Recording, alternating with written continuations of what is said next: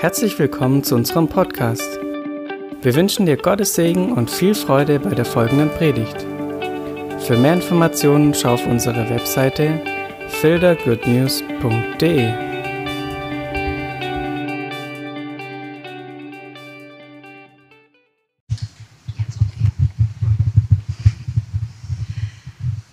Also mein Name ist Gabi Rauscher.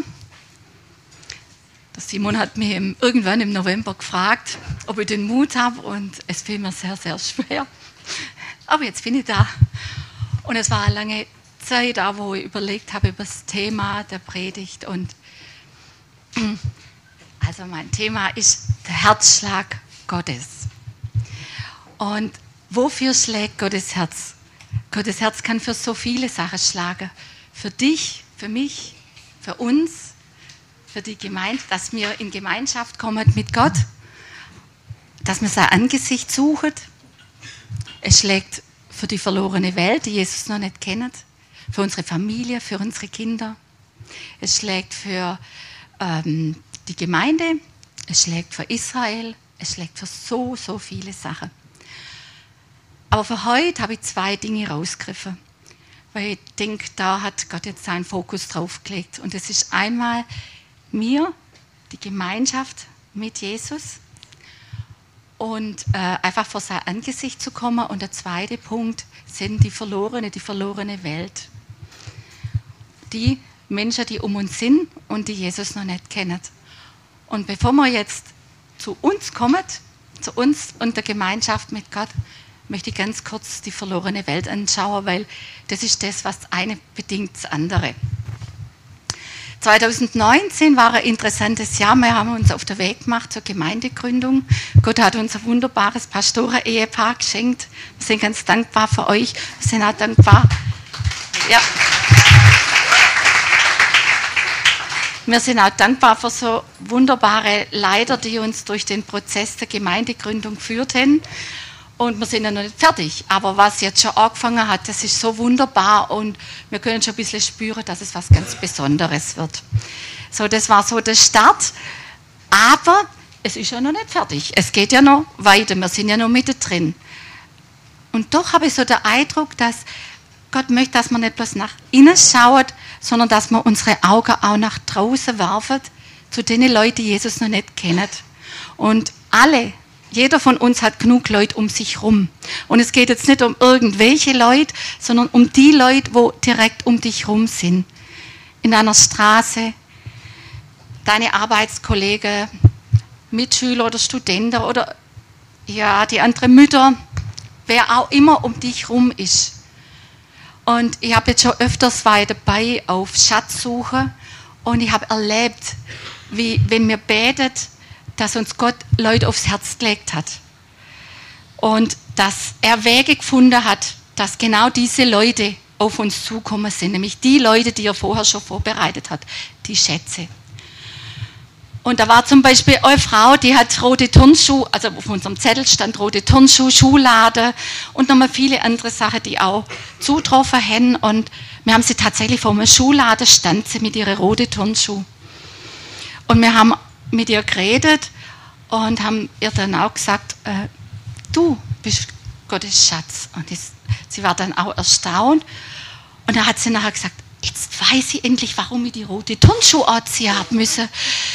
Ich habe mich überhaupt nicht wohlgefühlt den ganzen Tag, weil ich irgendwie dachte habe, ich habe mich vergriffen. Es hat überhaupt nicht zu meinem Outfit passt. Und es war so bewegend, aber wie Gott so Kleinigkeiten nutzt, damit wir es finden können. Und so war so viele Gelegenheiten und so dürfen wir, wenn wir betet, wieder richtig startet ins Gebet für unsere Nachbarschaft, für unsere Leute um uns herum. Er wird Gelegenheiten schenken und äh, einfach Türen öffnen auch, damit wir hin können zu den Leuten und irgendwie mit ihm über ihn reden können.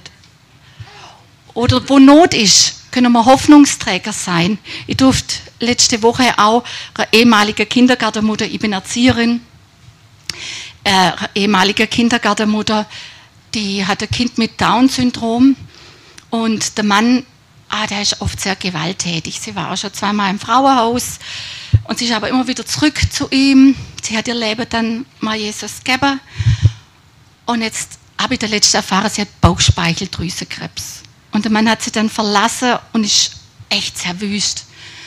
Und ich durfte dann für sie beten und das, das war so gut, einfach da Hoffnung reinzubringen und sie ist so mutig. Und ja, also da hat uns Gott gerufen, auch Hoffnungsträger zu sein, da wo Leute und wo einfach Not um uns herum ist. Einfach das brennende Herz zu haben für die Menschen um uns herum. Und Gott will auch durch dich und durch mich wirken in unserer Gegend.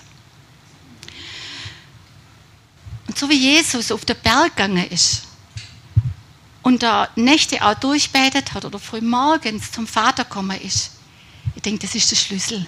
Diese enge Gemeinschaft mit Jesus. So vor ihn kommen, ihn zu bitten und er wird uns dann auch zeigen, wer dran ist und auch die richtigen Worte schenken. Er wird uns da gebrauchen. So, und da sind wir schon zum, beim zweiten Punkt. Gottes Herzschlag für 2020 ist die enge Gemeinschaft mit ihm. Also so richtig tief eintauchen, so die Tiefe, das Angesicht von ihm zu suchen. Und ich habe das jetzt gerade im Lobpreis in der Anbetung so genossen, einfach so diese Gegenwart Gottes. Und das ist genau das, wo wir, wozu wir geschaffen sind. Das wünscht er sich, so richtig in dieser Tiefe immer wieder zu sein die enge Herz-zu-Herz-Beziehung zwischen dir und ihm, zwischen mir und ihm. Weil er ist ein Gott, der ist beziehungsorientiert. Er ist nicht einer, der irgendwo ist, sondern er will diese Beziehung. Wer am Sonntag, letzten Sonntag im großen Gottesdienst war, Tommy hat es auch predigt, ich habe das gehört, weil ich habe ja schon mal predigt ein bisschen vorbereitet gehabt. Er will Audienz halten mit dir und mit mir. Diese Zweisamkeit genießen. Und da möchte ich euch einfach wieder ein bisschen Geschmack machen, Freude machen, dass wir das alle miteinander in diesem Jahr tiefer und inniger suchen, diese Zeit mit ihm. Der eine oder andere war vielleicht letzte Woche bei Veranstaltungen von der Allianz Gebetswoche. Und da haben wir mit Christen aus anderen Gemeinden haben wir gebetet, Gebetskämpfe gekämpft Schlachter geschlagen und im unsichtbaren Bereich sicher viele Siege errungen. Da ist bestimmt viel passiert, wo man irgendwann in Kürze auch erleben werden, wo es sichtbar wird. Aber heute, und das ist Fürbitte. Und das ist ganz arg wichtig, hat uns die Bibel verheißen. Aber um das geht es jetzt heute nicht, sondern heute geht es wirklich um das, dass man sein Angesicht sucht und vor ihn tretet. Und in der Vorbereitung einfach für heute hat Gott zu mir geredet, ich soll von meinem Herzen her reden. Und das mache ich jetzt. Kostet ein bisschen Mut. 2019 war es nämlich ein Jahr für mich, wo, ah, wo viel passiert ist. Wo einfach beruflich sehr viel gekommen ist. Eigentlich in alle Bereiche gab es Baustellen und ah, war es nicht so ganz rund manchmal. Und gerade beruflich war es viel viele Kollegen oder immer wieder sind Kolleginnen längere Zeit krank geworden und wir müssten vertreten und es hat einfach Kraft gekostet. Und da war es so ausgelaugt und so beschäftigt mit so vielerlei. Familiär war einiges los mit den Kindern, mit den Pflegekindern, wo wir haben und meine kranken Eltern, wo wir immer wieder da sein müssen und mussten. Dann auch so im geistlichen Bereich ist manches so ein bisschen ins Wackeln gekommen und auch Visionen ins Wackeln kommen. Irgendwie war es gar nicht so einfach.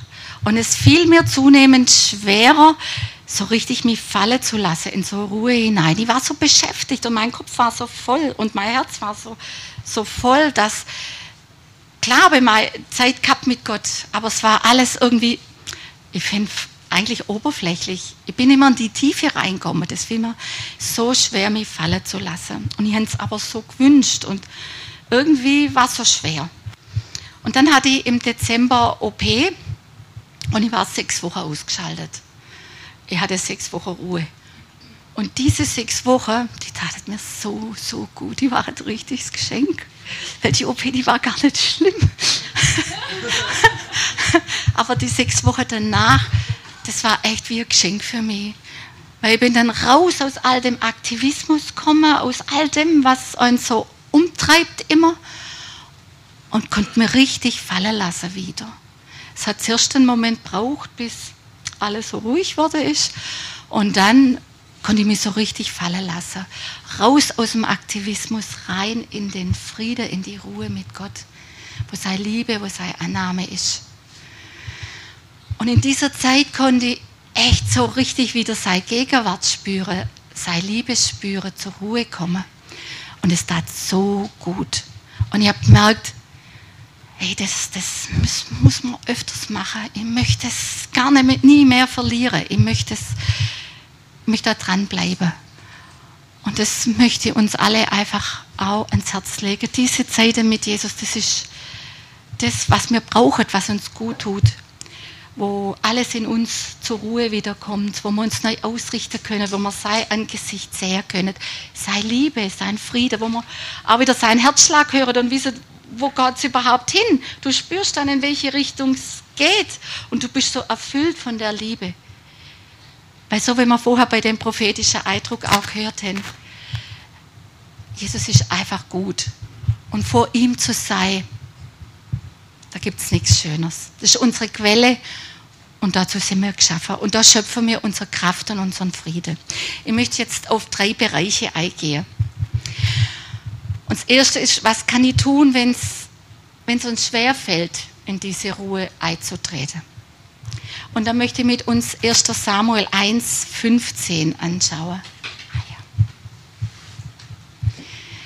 Hannah aber antwortete und sprach, Nein, mein Herr, ich bin eine betrübte Frau. Wein und starkes Getränk habe ich nicht getrunken, sondern ich habe mein Herz vor dem Herrn ausgeschüttet. Das ist ein großer Schlüssel das Herz vor dem Herrn ausschütte. Ihr kennt ja die Geschichte von der Hannah. Sie hat jahrelang, war sie unfruchtbar, konnte kein Kind kriegen. Die Penina, die andere Frau vom Elkana, die hat sie immer wieder gekränkt. Die hatte Kinder und sie eben nicht. Und sie hat sicher jahrelang betet für Kinder, aber es ist nichts passiert. Und dann sind sie wieder hochgegangen in den Tempel und sie ist da rein und sie hat keult vor Gott und hat ihr Herz ausgeschüttet und das war ihr Durchbruch. Sie, Gott hat sie dann geöffnet und sie war fruchtbar, sie konnte ihr Kind empfangen und das Samuel ist geboren. So ist, wenn man das Herz ausschüttet. Es ist so wichtig, dieses Prinzip vom Herz ausschütten. Und es interessiert ihn, was wir sagen. Es interessiert uns unsere Not, unsere, alles, was uns so umgibt, manchmal, wo uns so schwer fällt. Es interessiert ihn. Gott ist interessiert an dem, wenn wir uns überfordert fühlen, weil wir einfach gerade so viel Stress um uns haben. Er ist interessiert, wenn du verletzt worden bist von irgendjemand um dich rum und es tief drin wehtut und du das Gefühl hast, boah, wie soll ich dem noch begegnen? Oder andere Dinge, Nöte, Sorge, Ängste, all das, was uns umgibt, das dürfen wir ihm echt bringen. Wenn einfach so alles über dir reinbricht, da ist der Ort, wo du abladen kannst und wieder Ruhe findest. Ich darf kommen wie Hannah und mein Herz vor ihm ausschütten. Und ich brauche mich nicht verstellen. Die Psalmen zum Beispiel, die sind ein gutes Beispiel. Der David, der war echt da ein Weltmeister drin, sein Herz auszuschütten. Und manche Psalmen sind echt lang. Also da hat er ziemlich viel ausgeschüttet und viel klagt und viel gejammert und geschimpft. Und das dürfen wir genauso. Manchmal meinen wir, wir dürfen das nicht. Aber wir dürfen auch wirklich vor ihn kommen und einmal alle Klagen loslassen. Und das Interessante, wenn man die Psalmen liest, er hat nie aufgehört mit Klagen, sondern er hat immer irgendwann wieder die Kurve gekriegt. Wenn es ganz am Schluss erst war, ja, er hat dann geendet mit Danksagung und hat Gott dankt schon vorneweg für Wege und für Lösungen und für Auswege. Und er hat ihm dann wieder neu das Vertrauen ausdrückt. Das ist ein wunderbares Bild zum Herz ausschütten. Und dann gibt es zweite, der zweite Punkt, wo ich mit euch anschauen möchte. Und das ist ja heute schon auch erwähnt worden im Lobpreis. Das ist äh, Lukas 10, 39. Die Geschichte von der Martha und von der Maria. Und wir kennen alle die Martha, die ist die, wo dient hat. Überall, wo sie erwähnt wird in der Bibel, ähm, sieht man, wie sie dient. Sie hat die Zeit gar nicht, zur Ruhe zu kommen. Und dann steht da in dem Vers 39, und sie hatte eine Schwester, die hieß Maria. Die setzte sich dem Herrn zu Füßen und hörte seiner Rede zu. Was für ein Bild. Sie sitzt praktisch zu den Füßen von Jesus und schaut hoch. Und was sieht sie da? Sie sieht sein Angesicht. Sie sieht ihn und sie war total fixiert, was er sagt. Und genießt die, die Gegenwart in ihm, wahrscheinlich die Herrlichkeit, die ihn umgibt. Und ist einfach da. Und das ist unser Ort. Einfach da sein, einfach verweilen. Die Zeit nehmen, um einfach Jesus anzuschauen, in seiner Gegenwart zu sein und zu lauschen, was er sagt. Das ist die Zeit, wenn wir anbetet und ihn groß machen, ob in Worte oder auch durch Lieder, aber bis wir durchdringen, bis wir richtig vor seinem Thron sind, bis du merkst, boah, ist da. Ich bin in seiner Gegenwart, ich bin direkt bei ihm vor seinem Thron. Und da kannst du alles sagen, da kannst du einfach du sein. Und das ist das Geheimnis, du sein vor deinem Gott. Und da möchte ich einfach echt ermutigen, lasst uns diese Zeit in diesem Jahr ganz mächtig suchen, ganz nah bei ihm dran, Maria sei, zu seinen Füßen zu sitzen, seine Gegenwart aufzusaugen, da zu sein. Und die Maria, wenn er da mal nachlässt in der Bibel, die kommt dreimal vor. Einmal ist das mit, mit ihrer Schwester, mit der Martha, dann ein zweites Mal, als das mit der Totenauferweckung ist, mit dem Lazarus und ein drittes Mal mit dem Salböl, wo sie, die, wo sie das Salböl über die Füße Jesu leert und, und dann mit ihren Haare trocknet. Jedes Mal sitzt sie zu seinen Füßen. Jedes Mal. Sie ist bekannt als die, die zu den Füßen Jesus sitzt. Und gerade diese dritte Stelle möchte ich auch noch geschwind mit uns angucken. Das ist im Johannes 12, 1 bis 3. Sechs Tage vor dem Passafest kam Jesus nach Bethanien wo Lazarus war, den Jesus auferweckt hatte von den Toten. Dort machten sie ihm ein Mahl und Martha diente bei Tisch. Lazarus aber war einer von denen, die mit ihm zu Tisch saßen. Da nahm Maria ein Pfund Salböl von unverfälschter, kostbarer Narde und salbte die Füße Jesu und trocknete mit ihrem Haar seine Füße. Das Haus aber wurde erfüllt vom Haus, äh, vom Duft des Öls. Das ist ein Bild auf totale Anbetung. So zu den Füßen sitzen, Salböl ausleeren, trocknen mit den Füßen, äh, mit den Haaren. Das ist ein Bild auf totale Hingabe und Anbetung von der Maria.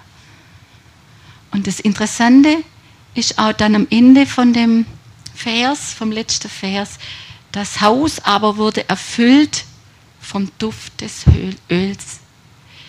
Wenn wir da zu seinen Füßen sitzen und so richtig bei ihm dran sind, da, dann erfüllt Duft des Öls das ganze Haus. Unser Haus um uns herum. Natürlich im ganzen, auch der ganze Raum, aber auch um uns herum ist das, ist das der Duft des Öls. Der Duft des Öls ist ein Bild auf seine Herrlichkeit. Und das ist gut zu wissen.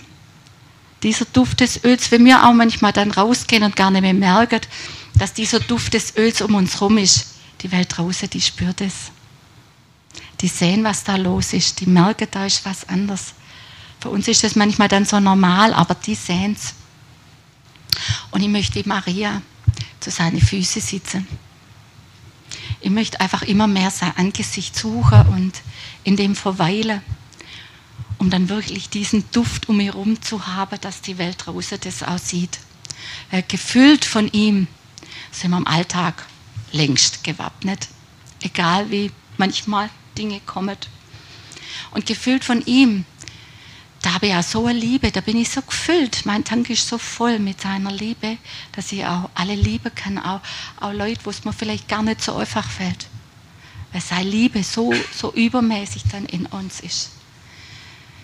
Im Psalm 34, 6, da heißt es, sie blickten auf ihn und strahlten. Und das ist ein Bild für uns. Und das wünsche ich uns alle, dass man auf ihn blickt und, und dann strahlt und diese Strahlkraft nach draußen geht. Ich durfte jetzt Anfang des Jahres schon auf einer Konferenz sein, ich war auf der Mehrkonferenz in Augsburg. Es war eine wunderbare Zeit. Und ich war so berührt, dass auch äh, der Johannes Hartl hauptsächlich Botschafter hatte, die um dieses Thema gingen. Also irgendwie ist das gerade das Thema und das ist einfach auch so ein wunderschönes Thema.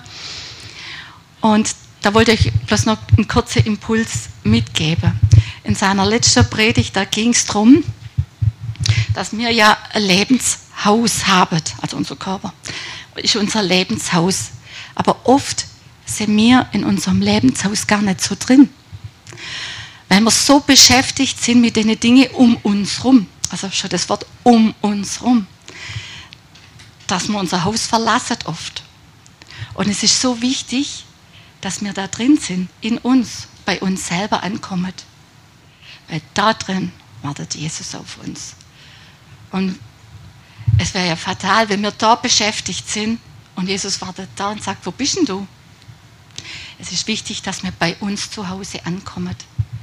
Dass wir die Zeit haben, wo wir zur Ruhe kommen und wo wir ihn genießen können. Und da wäre jetzt eigentlich schon am Ende von der Botschaft. Und ich wünsche mir jetzt noch eins, dass wir jetzt noch Zeit haben. Eine richtig gute Zeit haben in der Anbetung, wo man sein Angesicht sucht und wo man vor ihn kommt.